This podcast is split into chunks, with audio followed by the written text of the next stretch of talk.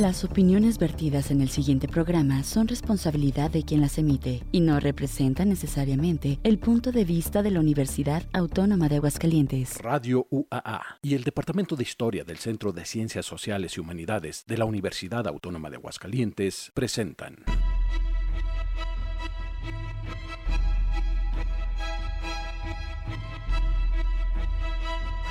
La terca memoria. Historias para contar.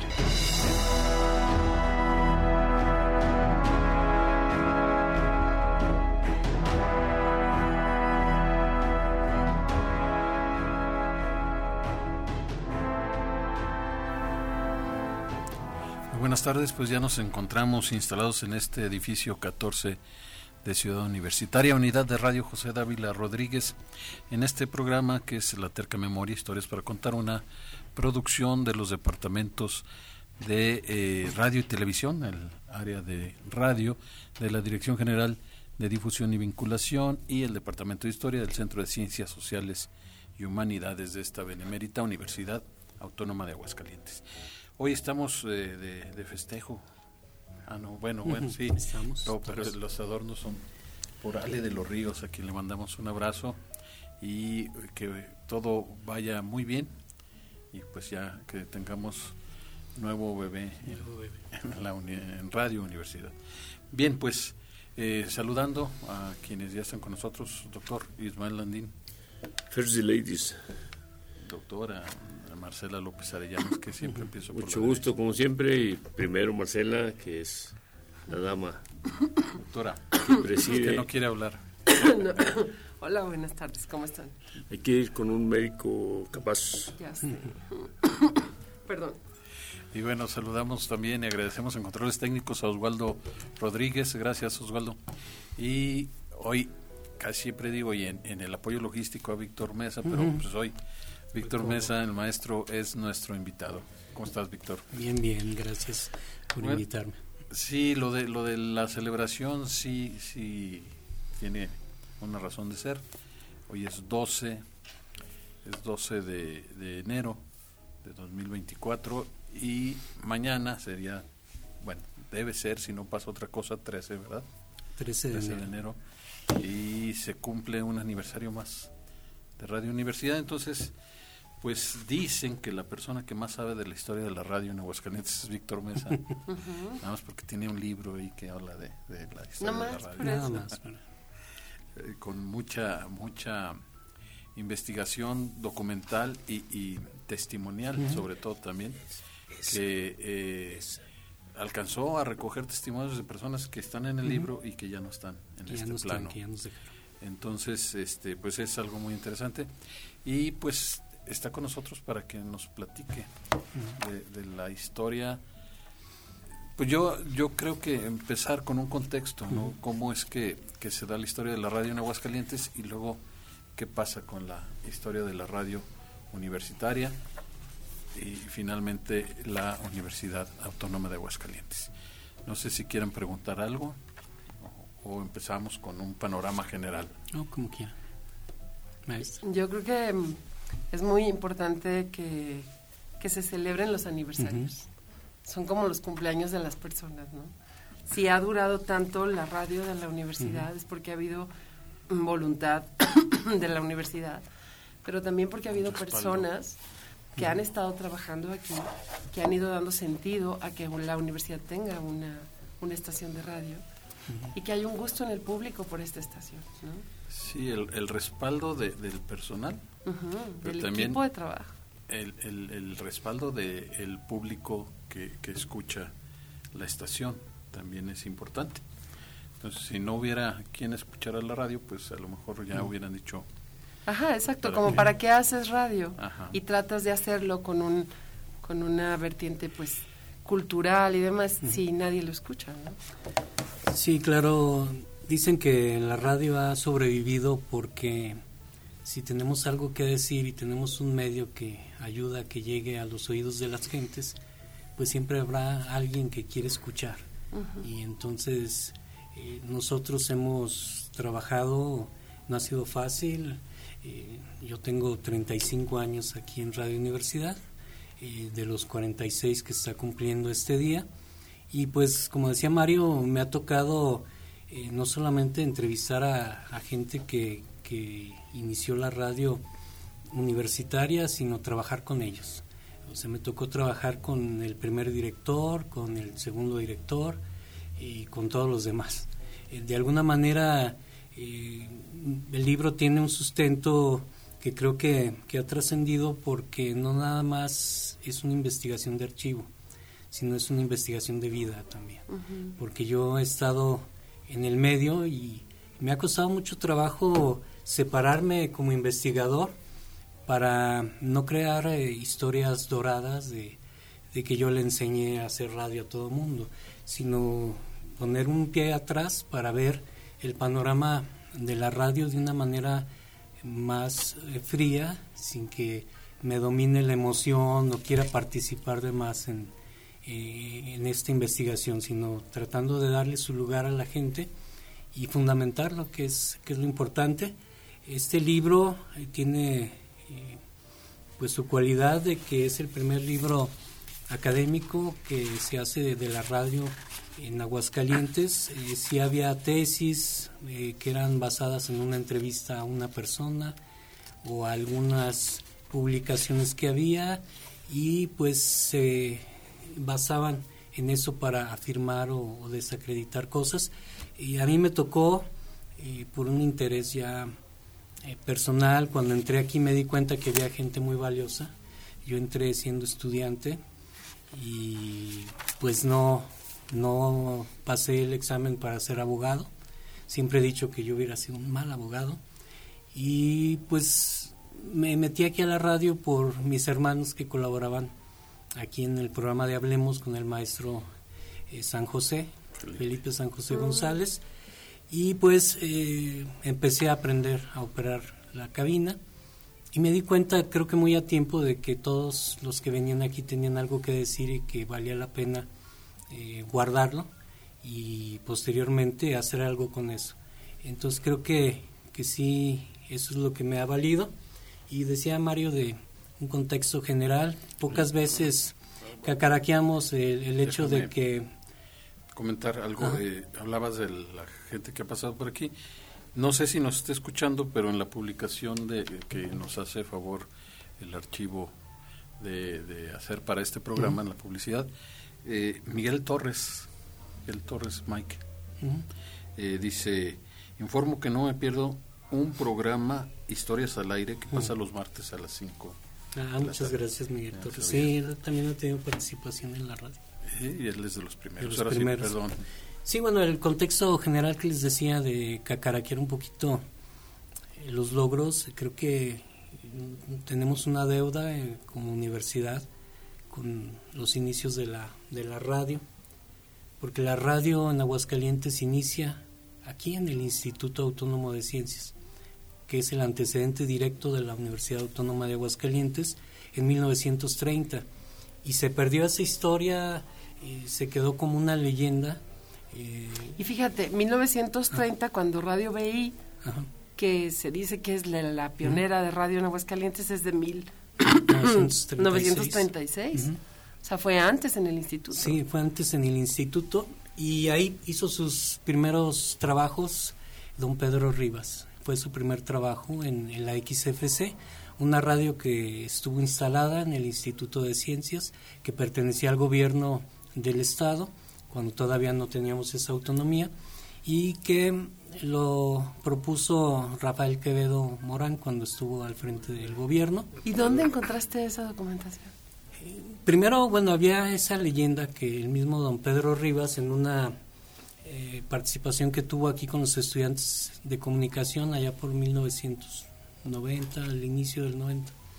Él lo dijo en, ese foro que había habido una estación antes que la XCBI, que era la XFC y que había desaparecido por cuestiones políticas y sí efectivamente me llamó mucho la atención. Entonces empecé a rastrear eh, cosas eh, que pudieran llevarme a ese acontecimiento y encontré en revistas de la localidad, había una que citan mucho que se llama Alborada. Mm. ahí se cita que Rafael Quevedo eh, pues eh, utilizó la radio para fines políticos y pues empezó a, denostar el trabajo de los contrincantes. Y cuando pierde Rafael Quevedo pues como se usó como un instrumento político la radio pues se abandonó, se dejó a la deriva, se quiso abrir dos años después para un evento del Partido Nacional Revolucionario y de hecho se hizo una transmisión pero quedó ahí nada más, un enlace que se hizo por una transmisión que se hizo a nivel nacional, se captó aquí la señal, se usó para eso y después desapareció. Y fue hasta 1936, ya con don Pedro Rivas, que nace la XCBI y la historia se cuenta ya de manera eh, consecutiva. Muy bien, está ya con nosotros el doctor Andrés Reyes Rodríguez. Saludo a quien nos está viendo a través de Facebook. Ah, la semana pasada nos reclamaron que no dimos los medios de contacto. Bueno, eh, tenemos una página de Facebook, pero no sé si la, siguen la siguen administrando. Quien la administraba, no, ¿verdad? Ah, bueno, entonces no tenemos página de Facebook.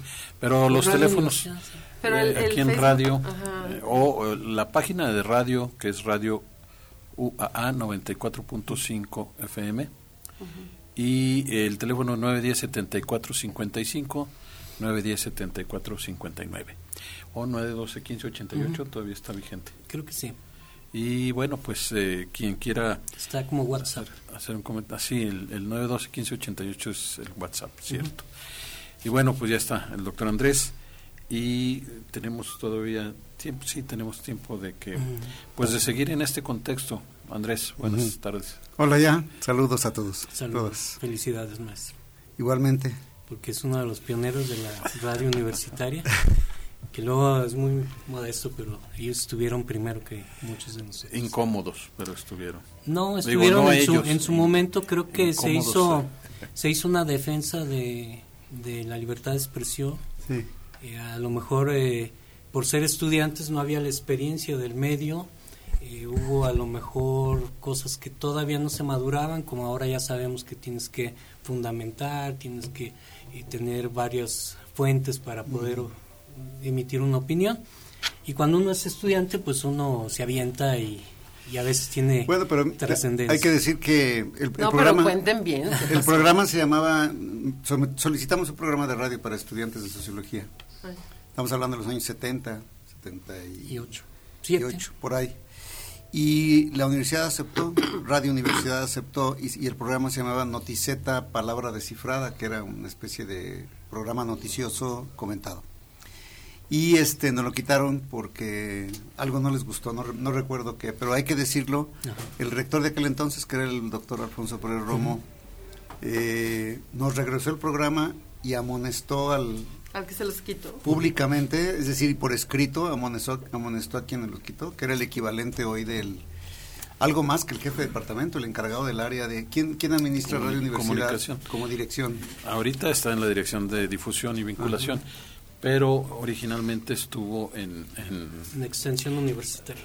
Extensión y luego lo amonestaron. comunicación y relaciones públicas. Eso eso nos hablaba de la nos habló de de que había una posibilidad de apertura en las opiniones y de, y de castigo o de amonestación, que fue en este caso, a quienes no cumplían con el, con el mandato de la libertad de expresión, que además era un mandato como ahora constitucional. Sí, de, de hecho, bueno, esta historia, eh, luego siempre nos preguntaban que por qué se conmemoraba o se festejaba el nacimiento de Radio Universidad el 13 de enero de 1978. Y fue precisamente porque los inicios de los trámites fueron el 14 de marzo de 1977, cuando llega el permiso de la Secretaría de Comunicaciones y Transportes y pues eh, se empieza a hacer las gestiones, equipos, todo eso para llevarlo al aire. El 12 de diciembre de ese 77, con ayuda de don Pedro Rivas, se logra eh, sacar al aire la, primera transmisión de prueba y pues eh, él decía, don Pedro, que nos había ayudado la, Virgen de Guadalupe, porque cayó ese mismo día y por fin se pudo sacar al aire. Y entonces el 26 de diciembre se lanza al aire la primera programación eh, que hizo el director fundador, el licenciado Sergio Rodríguez Prieto. Y pues era una, una programación universitaria, involucraba a todos los sectores de la universidad y también pues a estudiantes. Entonces cuando eh, se les sale de las manos, que los estudiantes empiezan a opinar acerca de, de los políticos, ellos se molestan porque ellos habían favorecido el nacimiento de la universidad, entonces dicen, oye, ¿qué pasó? ¿Por qué nos están tirando? Y se le dice a, Sergio que, que saque el programa, y el programa creo que pasaba el lunes y el miércoles, y como el martes no pasó nada, se creyó que se había acatado la orden. Pero el miércoles se repite y entonces le llega la carta de, despido nada más de, como jefe de radio y se vuelve eh, a contar pues eh, el nacimiento de Radio Universidad a partir del 13 de enero. Se buscó también agradecer a los políticos de la Secretaría que, favorecieron el permiso. Tenemos que hacer una pausa, vamos a seguir platicando de radio. También saludar a Armando Ramírez, que se está conectado, Juan Carlos, no, yo no veo a todos los conectados, pero Juan Carlos, que por cierto dice, saludos, gracias por compartir la historia de la radio UA 95, 94, será Juan Carlos... Eh, tu, primo Juan Carlos de la Cruz. Juan Carlos de la Cruz. Y también un saludo muy grande a Angélica Rangel, que también nos está viendo que también formó parte de, esto. Sí.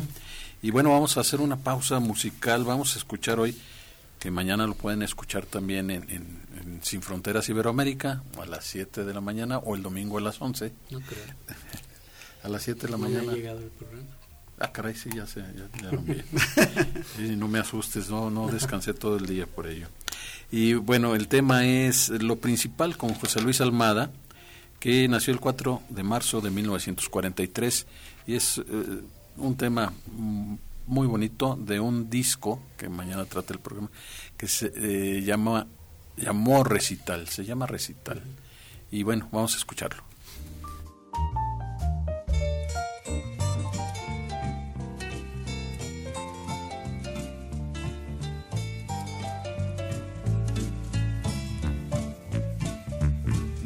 es oro en la montaña, ni sol divino tras la ventana. Toda moneda tiene dos caras, por eso hay tardes y hay mañanas. No todo es pena, triste tristeza, días y noches tienen su fiesta. No todo es lluvia en la pradera, el sol renace tras la tormenta principal es tu libertad, la del vecino y de los demás. Lo principal es saber reír, tener motivos para vivir. Busca una mano para tu mano y una tonada Una sonrisa para tus labios y una estrella para tu llanto. No todo es pena, triste tristeza, días y noches tienen su fiesta. Toda moneda tiene dos caras, hay cosas buenas y hay cosas malas. Lo principal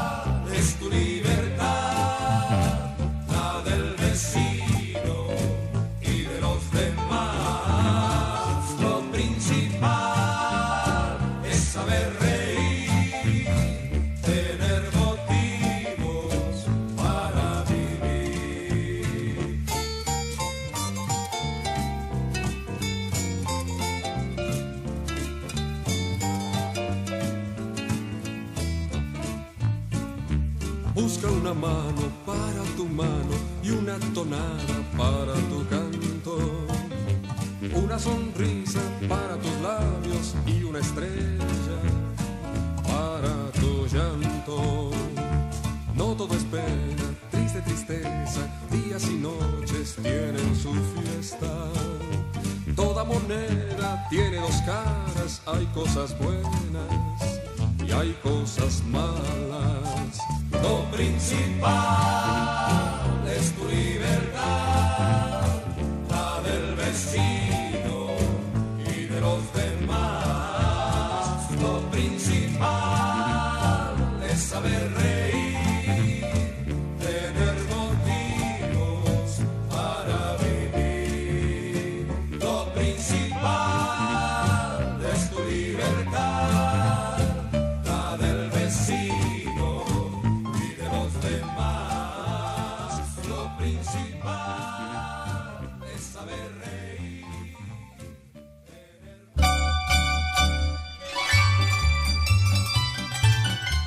día a día en la historia. la historia.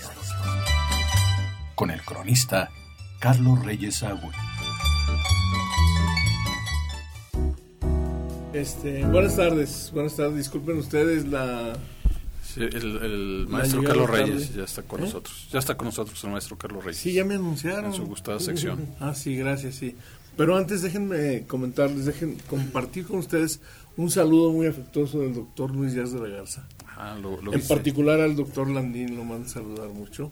Este, lo vi en la biblioteca Torres Bodet hace un par de horas. Yo salía y él llegaba, ¿no? Eh, el, doctor Luis Díaz de Garza es un lector consuetudinario, empedernido, empedernido, sí. Y radio escucha también. Radio escucha también de, de, la universidad. Y entonces me contaba que comparte sus tiempos de lectura en casa y luego se va a un cafecito ahí en el Parián, en la parte de abajo, que está buenísimo, dice él. Digo, yo no sé, pues no, no me consta personalmente. Y después se va a la biblioteca Torres Bodet y ahí se avienta otra hora. Ahí hay tranquilidad. Pues sí, casi, casi todos los médicos viven tranquilos. No, no, no, no, qué esperanzas. Yo vengo ahorita desvelado, de, me levantaron a la una y a las cuatro de la mañana para ver niños. Sí, decíamos que luego su señora no le cree mucho eso, ¿verdad? no cosas increíbles. este, la, gustada sección. No, no, pero, pero que, que el, el, momentito que estuvimos conversando, siempre es una conversación grata con el doctor Luis Garza, la verdad eh, sugirió un tema, bueno, hacia la pasada, este, eh, un comentario que a mí me permitió visualizar un posible tema para este programa. ¿Cuándo nace México? ¿Sí? ¿Cuándo este territorio en el que vivimos, eh, de historia tan rica, comienza a ser México, realmente? ¿Sí? En fin, ahí lo dejo este, en el aire para que la directiva, si lo tiene bien mencionar. Una maestría. Bien. Con ese tema. cuando, Luis piensa así, incursiona. espérame, pero este, ahora sí voy yo. Bueno, ¿qué quiere decir? En esoterismos deliciosos, en, en extranjerismos capciosos. ¿Por qué? No, pero no lo alargues, Carlitos, mejor vamos a la gustada sección. No, pero déjenme más, es, es muy común que, que, que, y, es un, y es un error que cometen incluso muchos historiadores cuando hablan, dicen, ah, pues es que, este, eh, llegaron al estado de Aguascalientes. Espérame, todavía no era estado de Aguascalientes.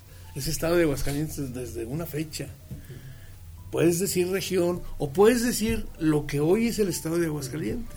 Pero no el estado de Aguascalientes. La no ciudad les tanto que se acuerden de México, nada más. Bueno, pero vamos, a las efemérides, porque digo a la efeméride de hoy. Doctor, este saludo transmitido, muchas gracias. De verdad fue un placer saludarlo. Muy bien, eh, 1950, 12 de enero de 1950. Es decir, hace 73 años. 50 y 23. Sí. La directiva del Casino Aguascalientes. ¿Se acuerdan dónde está el casino? Claro, frente de Catedral, lado norte. En un costado, en el costado norte, de Catedral. Lado norte. Sí, pero no enfrente, porque enfrente está la plaza. Ratifico, lado norte. Ese edificio actualmente lo ocupa una compañía telefónica de teléfonos móviles. Este y al lado estaba bueno eh, eh, dicen que hay con toda la pintura del maestro Lourdes las pinturas Hay pintura. Hay bares. Son una escalera este, que aparenta ser en Refugio Reyes, ¿no? eso lo pusieron en la portada del libro. Pues, no sé de dónde sacaron el dato, pero vamos a aceptarla por lo pronto. Sí, bueno, hay algunos de los, mm. de los garigoleos ahí de la... Te quedan tres minutos al bloque. al bloque. Sí, muy bien, sí. Entonces, este, era, era también sede del club de Club Rotario. Ah, eso no sabía. que tuviera su propia sede. Sí, sí, sí, este... Era propiedad privada, podía ser perfectamente. Eh. Era propiedad privada, así es que no había ningún problema. No, no, no, no, no, quién sabe quién era el casino. No, bueno, una sociedad. Yo no sé desde cuándo exista este casino, pero, pero recuerdo que Madero en su visita a Aguascalientes estuvo en el casino. La, la prensa habla de un casino que incluso se fue la luz. O la fotografía del aniversario de la independencia que hacen que aparecen como 40 personas y requieren de un formato más grande que el tradicional. Y se ve toda la comunidad mexicana y la comunidad extranjera de México celebrando la independencia disfrazados. Una foto muy buena. Sí.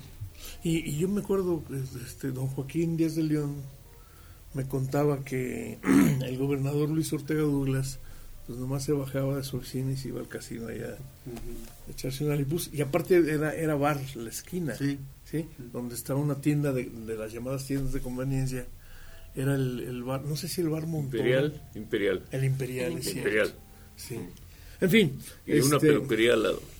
Enero de Sí, ahí era donde yo me cortaba el pelo de niño. Con Alfonso. Sí, señor. Estaba Alfonso, se llamaba mi peluquero. a su lado estaba Luis Escalera. Sí, luego se cambió a Madero. Sí, señor. Sí, señor. Padre de, Juan Carlos. Juan Carlos Escalera, de Jaime Escalera. Jaime Escalera, sobre todo. El, la directiva del Casino de Aguascalientes, que preside el señor Miguel Yuri, que es todo un personaje en Aguascalientes. Que a su vez presidía el Rotario. Sí, y el patronato de la feria. Y dueño del cine. Dueño del cine. Sí, Del circuito Que un día me dijeron que era Juri. Bueno, Te lo juri. Su apellido pues, era, era libanés, ¿no? Era, era, libanés. norteamericano. Sí. no era de aquí, ¿verdad? Sí. No. No sé si era libanés auténtico. ¿Quién? Ah, Yuri. Miguel, o nacido en México. Miguel Yuri o Juri. Sí, me regañaron a mí en una charla. yo, creo que es nacido, yo creo que es nacido en México. Nacido en México ya, ¿verdad? Sí. Eh, convoca a los socios a la sesión extraordinaria en la que se tratará, entre otros asuntos, el aumento de cuotas. Eh, pues, fíjate, y era, y era información que aparecía en el periódico oficial, ¿no? para darle ciertos visos de legalidad y que a Chuchita no le bolsearan este, los socios luego. Ahí está la convocatoria. Si no fuiste fue porque no quisiste. Gracias, Mario, ¿eh? Gracias. Ah, ya es todo. Eso fue todo. Pues ya casi que nada más para enviar a la pausa, porque digo, el que ya se puso a leer mejor es No, es que Miguel Curi tuvo que ver algo con la radiodifusión también. Fíjate. creo que estuvo en la, en la XRO cuando estuvo de mano en mano, se la estuvieron pasando y bueno, no sabían bien manejar la, la radio y resulta que estuvo casi en proceso de cancelación cuando la recupera Rafael Cudberto Navarro y después se asocia con don Pedro Rivas y después se la cede ya definitivamente a ese. Ah, mira, eso no, la, tenía registrado. su primer sede fue en el Parián. No, esa fue la XZ. Estaba a un lado del Teatro Morelos, ahí estaba el Teatro ah. Estudio de la, la XR. Fíjate. Ah, muy bien. Pues tenemos que hacer una pausa ya que este bloque creo que se desquitó Carlos Reyes del doctor eh, Ismael de la semana pasada. Vamos a hacer la pausa para identificación de la estación y regresamos.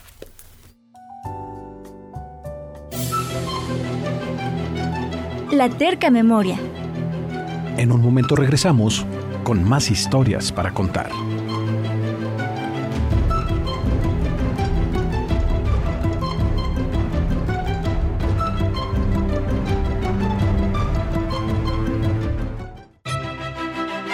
La terca memoria. Regresamos. Tenemos más historias para contar.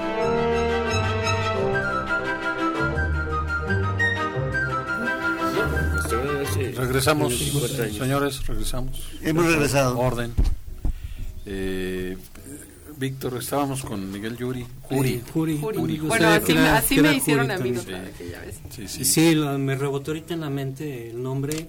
Y sí, efectivamente tuvo que ver con la radiodifusión aquí en Aguascalientes. En 1940 funda el Club de Radioexperimentadores Hidrocálidos aquí en el estado, siendo su primera mesa directiva la siguiente, presidente Miguel Juri, con el distintivo XE2HY el secretario fue Jorge Vargas, el papá de, del actor, del suegro de, ah, Lupita D'Alessio, con el, distintivo XE2BB, Andrés Garza, tesorero, XE2GS.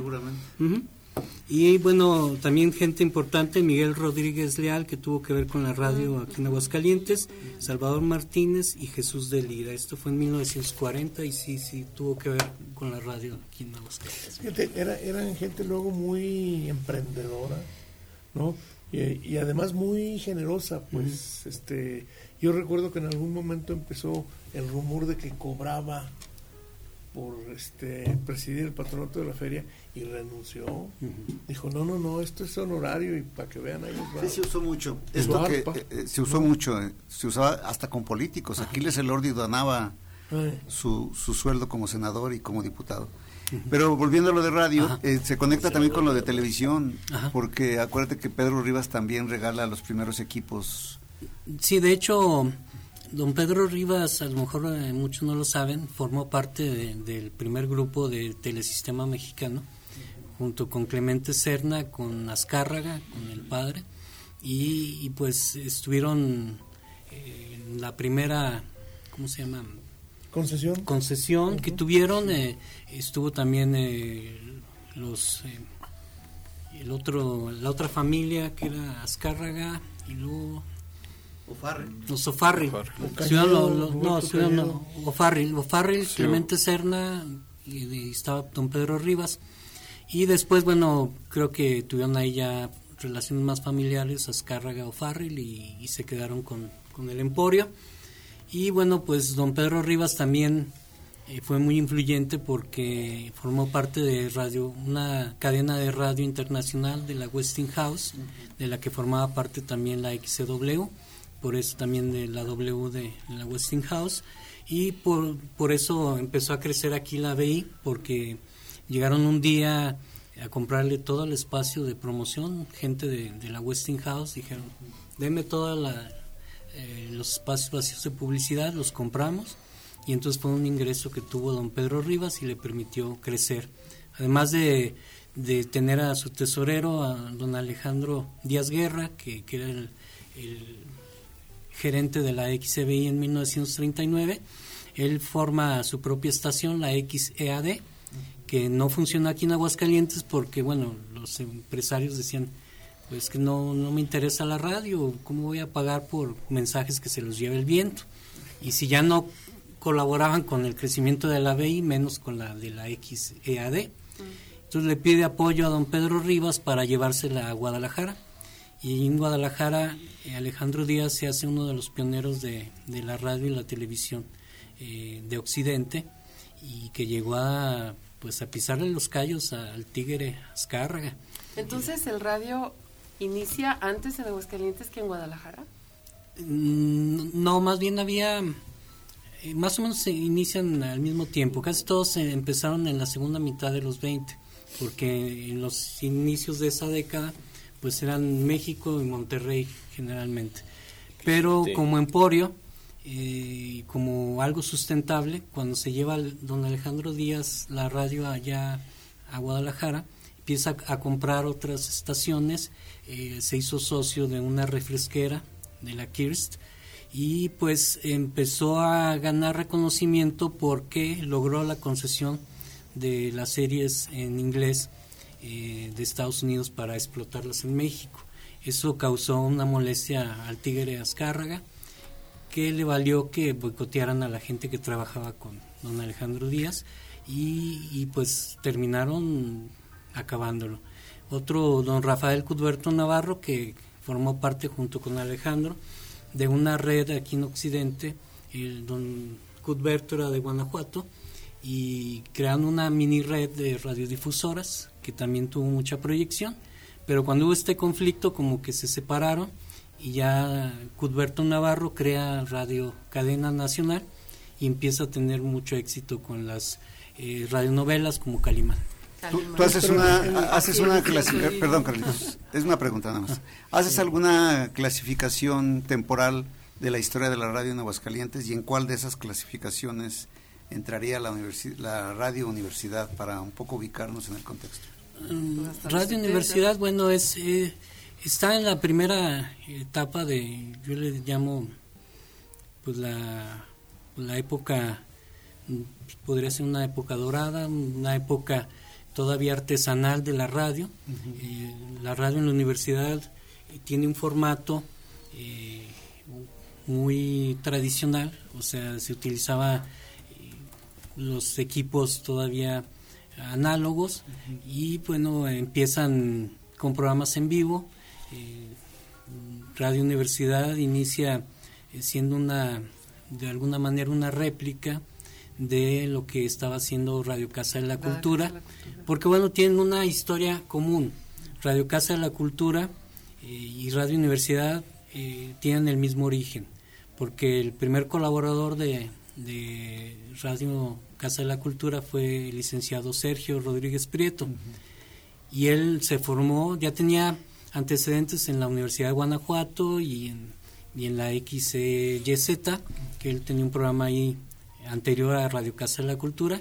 Y con este bagaje, bueno, empezó a, a tener ya contacto con el proyecto cultural del señor José Dávila y bueno, pues cuando surge la oportunidad de fundar Radio Universidad, él se viene para acá y él era consciente que no debería repetir lo que estaba haciendo Casa de la Cultura y buscó hacer una radio más universitaria.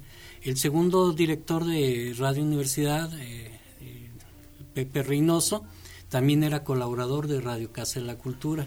Y si le añadimos que eh, el primer acercamiento que tuvo eh, la universidad con, un medio de comunicación, bueno, de los primeros, porque primero estuvo en la RO, el noticiario que hacía Héctor de León, que era... ¿Esa imágenes universitarias en televisión? Era? El Prisma Universitario. No, ahorita, bueno, ahorita me acuerdo, era un noticiario que se hacía. Y, Luego hizo los universitarios, creo que también se llamaba. En diálogos universitarios. Diálogos. universitarios.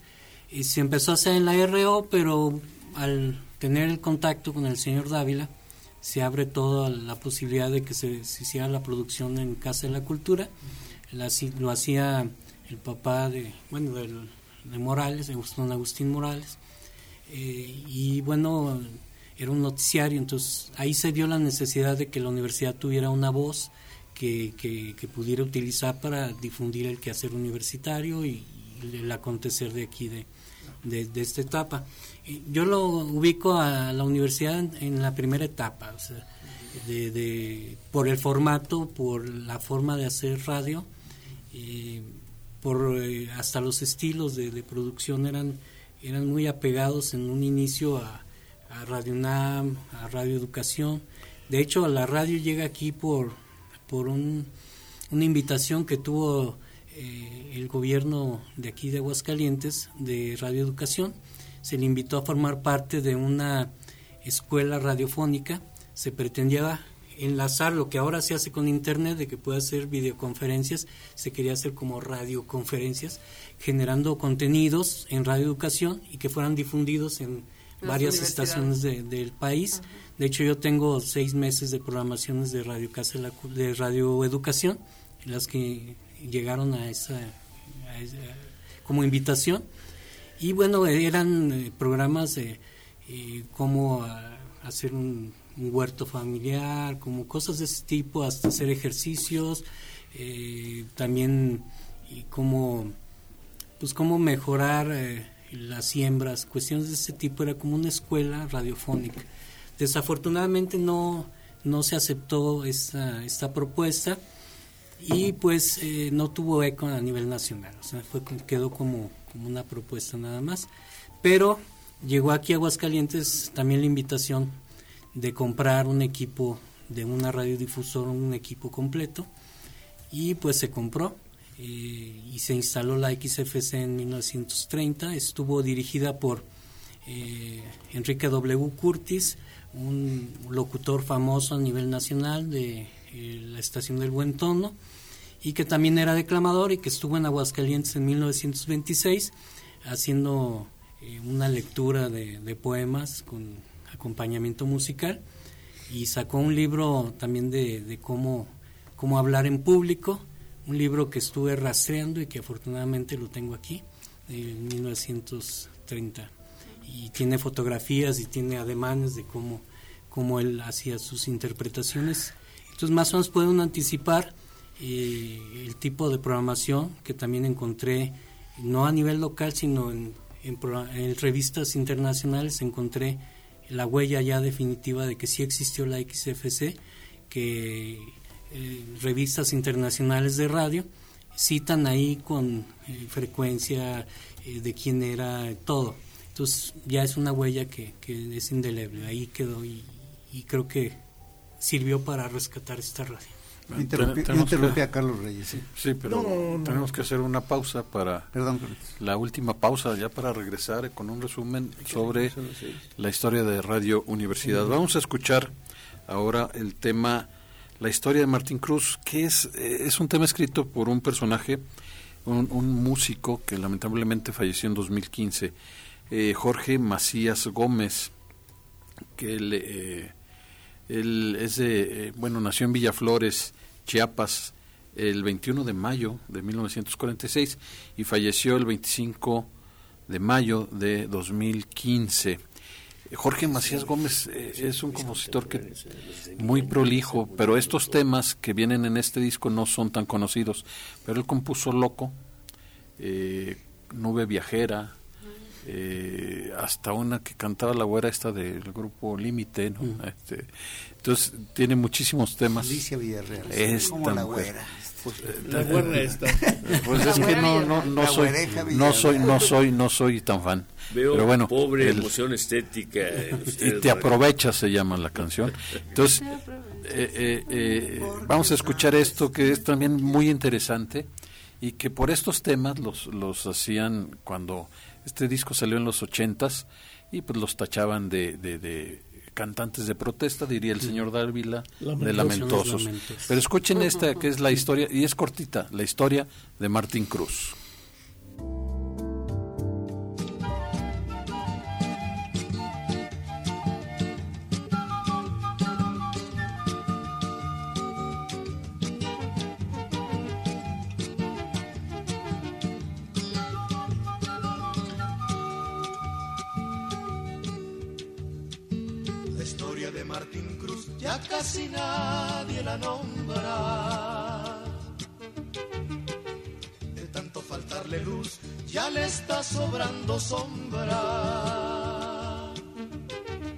Su ideal fue cruz muy pesada, carga cruel a cualquier hombre. Pobre Martín que llevaba otra cruz junto a su nombre. Pobre Martín que llevaba otra cruz junto a su nombre. Llegaremos, llegaremos, nos decía Martín del alma. Esperemos, esperemos, porque la justicia tarda, porque el sol que está en el cielo ni se afirma ni se niega. Esperemos, esperemos, porque la justicia es ciega.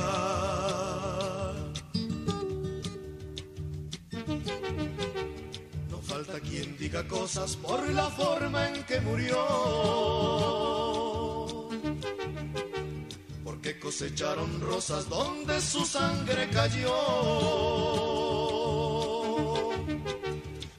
Del nunca fin, esto sobra quien lo entienda, porque se murió Martín y Martín se hizo leyenda, porque se murió Martín y Martín se hizo leyenda.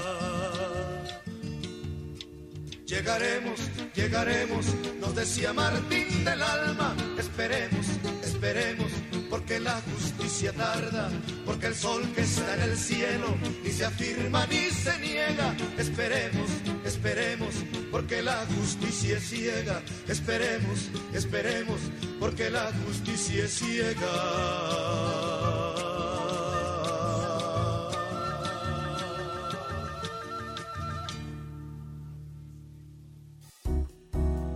Regresamos. Regresamos. Carlos Reyes, ¿habías escuchado ese tema? Ni lo escuchaste, No, La historia de Martín Cruz ya casi nadie la nombra, dice. De tanto faltarle luz, ya le está sobrando sombra. y luego habla de la justicia, dice que la justicia es ciega, pero bueno, por eso los tachaban de, de rojillos cuando en realidad pues eran compositores de... O, como decíamos Malda, que sí, este, ¿de qué color es la piel de, ah, de Dios? todos son iguales a los ojos de Dios, pues, ¿con qué oculista va? Pedro, Pedro, Pedro Guerra tiene una canción que se llama, eh, creo que se llama Dios, y, antes de, hablar de, digo, antes de, eh, de cantarla, siempre hace ese, que él era católico de nación, de nacimiento, pues, que le gustaba ir a las misas cantadas, y oía esa canción Dice, pues está, a estas alturas está muy miope. Pero bueno, regresemos, nos queda poco tiempo. Radio Universidad, Carlos. No, yo, simplemente estaba, eh, eh, porque creo que Andrés planteaba cierto contexto de, de radio cultural en, en el momento del surgimiento de, de bueno, de, este boom de estaciones de radio, ¿no? Hay que recordar que en este momento Radio Educación está celebrando su centenario, ¿sí? No sé Radio UNAM en qué ande más o menos, pero bueno, son como que son los dos grandes referentes. Y, la verdad es que de pronto, este, eh, toda esta cuestión eh, estalla también en el ámbito de la música. Lo que hablábamos cuando hablábamos de Alfonso Esparzoteo, cómo surgen las grabadoras, surgen eh, las, las fabricantes de tocadiscos, todo este tipo de cuestiones, ¿no? Este, y bueno, habría que decir que el gran antecedente de, pues quizá de, de, radio, de, Radio Universidad y sí de, XNM, era el Club Amigos de la Buena Música que pasaba por la XBI. De ¿sí? De Jorge Westrup, el ingeniero Casillas, ¿sí? Que de pronto, bueno, yo recuerdo que se extinguió con, con Arturo Llamas en Radio Universidad pues porque ya el objetivo que perseguía ya se había alcanzado, no solo alcanzado, que era, era eh, tocar algo de música académica clásica en la radio comercial, ¿no? Pero pues era este, el 1% del tiempo aire, ¿no? Y, había pasado ya al 20-30%, digamos, ya era bastante la música. Yo recuerdo en NM el concierto para empezar el día este a las 6 de la mañana no no no no no tarde. Mira eh, si la memoria no me engaña por ahí de las 9 venía aquí Europa no con estas este cápsulas de las radios este, europeas. Radio Nederland. Eh, sí Radio Nederland la BBC de Londres la Dolce Welle no este y luego después venía el concierto para empezar el día si la memoria no me engaña y ya bueno, en, Radio Universidad este, la música clásica tuvo un baluarte importantísimo, ¿no? Que, que en mi inútil opinión pues se ha perdido, pues, ¿no? Cada vez se toca menos. Mi papá solo ponía Radio Universidad y los adolescentes les reclamaban. Ay, cámbiale. Porque bueno. Nosotros de adolescentes, mi primer contacto fue eh, radio, con Radio Universidad fue los sábados nos faltarían programas para, para hacer mención de la gente que pasó. Este, decía, un saludo a Luis Arturo Sosa, por cierto, que desde hace rato se incorporó. Pero, por ejemplo, Armando Ramírez, Miguel Torres, pues fueron quienes también hicieron cosas acá. Y, y algo muy importante de, es eh, que siempre fue alternativa. Es decir, nosotros como adolescentes escuchábamos Radio Universidad que le poníamos mi hermano Juan Pablo de Ávila, que rock pesado, ¿no? les poníamos sábados infantiles, ah. que, era lo único que había en la radio para niños, a, mis hermanas que eran más chicas, y, yo me quedaba asombrado por, digo, uno, uno de ellos era Emilio Bolaños, pero el otro era mi compadre, que en paz descanse también, Nicanor Altamira. Y alguna vez vinimos sin saber que después íbamos a ser hasta compadres. Me llevaba unos 10 años, yo creo cómo él solo estaba en cabina en ese momento y haciendo varios personajes con las voces y tenía cosas para hacer ruidos y todo. Eso no había. Entonces era una alternativa y, lo poníamos nosotros. ¿En qué año, Mario? En los, 80, 80 de los 80.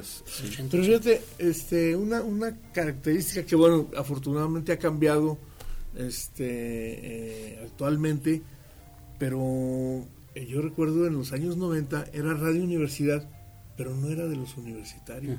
No eran los universitarios que nacían Radio Universidad. Era invariablemente casi en su totalidad gente de, fuera. Gente de INEGI o gente que había migrado con, con Dávila desde NM. Este, de pronto así como que era un poco el, espacio abierto, el, que quisiera que trajera un proyecto viable, eh, plausible, este, acomodado al, criterio de Radio Universidad. No, los iban a, no iba a ir Dávila a sacarlos, o el director que estuviera a sacarlos de los aulas. O, el, espacio siempre estuvo abierto. Sí. No, y además no había tanta burocracia. nosotros, cuando solicitamos tener un programa, Mario, tampoco era de que llenen uno con objetivos, proyectos, desagregarlo y no sé, con la firma del Papa y no sé cuántas cosas para que te lo aprueben. No, él decía, ¿de qué lo quieres? Tal. Ok, ¿cuándo empiezas? Sí, sí. Ahora, este. Ese era el trámite. Radio Universidad no se escuchaba en la universidad. Y algunas veces el, el, maestro Dávila fue a buscar gente, sí, sí, fue a buscar gente para ciertos temas, ¿no? Sí. También lo dices. De, de hecho, la política y el éxito de, de pues. Radio Casa de la Cultura fue tener una política de puertas abiertas. El señor Dávila tenía un gran imán para atraer a la gente, a los creativos, y pasaban el filtro muy de él, o sea, llegabas tú con un proyecto bien emocionado y te bromeaba y te hacía que bajaras la guardia. No sirve. Pepe Reynos tiene un, una anécdota que decía, no, pues quiero hacer un programa de esto. Ah, pues hazme dos guiones. Los hizo. Y dice, bueno, ¿y quién va a hablar? Así como que, no, pues yo. Ah, no, pues si es tú, no. A ver, siéntate ahí, aplástate ahí. Ya le, sacaba las emociones, pero era muy de él esa política. Y lo que dice el maestro Carlos también, bueno, eh, Radio Casa de la Cultura, al, eh, quitarle la sede allá en donde estaban, de donde nació, se vino con todo el proyecto, con las barras de programación, con los colaboradores, eh, Westrup y podemos mencionar mucha gente que se vino con él y por eso sí, efectivamente, bueno, yo lo manejo que, que aquí hubo una fusión, pero se dio no cuando llegó Dávila, sino hasta más o menos en el 94, cuando creo que nace la verdadera radio universitaria, porque cuando estaba Arturo Silva, eh, se, se crea el formato de cursos de extensión por radio. Entonces, cuando se involucran los universitarios y empiezan a hacer programas de universitarios, pero antes de eso sí, era la barra casi íntegra, yo lo he estudiado. Eh, se trajo Dávila las barras de programación y las insertó aquí. Como decía Carlos, no se escuchaba, los universitarios no escuchábamos radio universitaria. De, hecho, hay una broma, ah, perdón, de esto, para que no cambie el tema, que decíamos mucho aquí, que era que la era Radio Universidad, era una radio que no se oye, se escucha. Entonces era, hacíamos la broma porque no llegábamos muy lejos. Sí, de hecho, de hecho eh, yo recuerdo, por ejemplo, emisiones como Detrás, Dentro, diferente a la radio, que era una, un programa de revista este ya universitaria, pues. Y luego, bueno, vinieron los universitarios, este yo conocí a Rafael Juárez eh, recorriendo el pasillo del, del edificio 6 que era en el que estábamos nosotros, buscando quién le platicara de X tema.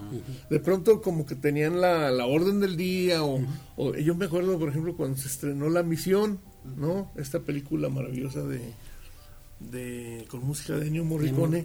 Eh, a ver, ¿quién sabe sobre las misiones este, jesuíticas en Paraguay?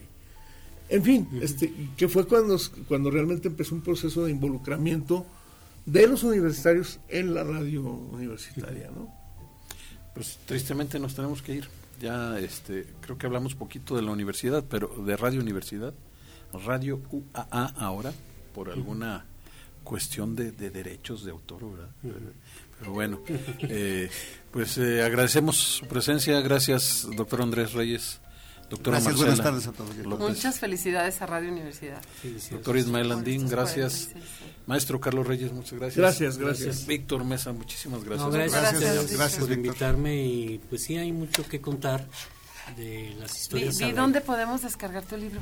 Pues está en el editorial de, de, la Universidad Autónoma de Aguascalientes, ahí está la descarga gratis del PDF o pueden conseguirlo muy barato en, aquí en la editorial de la universidad. Sí existen todavía algún, sí hay todavía algún impreso. Sí, yo creo que, que se va a seguir editando a menos ah. que, que, suceda lo contrario. que no. He tenido mucha promoción por parte de empresas internacionales, lo he visto en Amazon Italia, en Amazon eh, España, en los árabes y todo eso. Y entonces creo que sí, sí tiene algo todavía que contar este libro. Pues muchísimas gracias, gracias Osvaldo Rodríguez en Controles, gracias a usted que nos permite llegar a sus oídos a través de los medios que existen para el efecto. Nos escuchamos la próxima semana.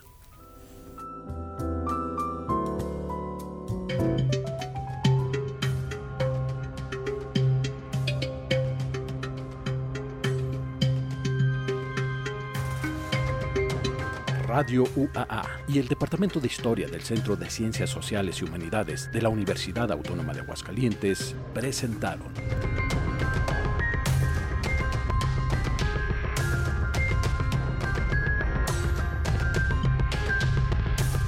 La terca memoria. Historias para contar.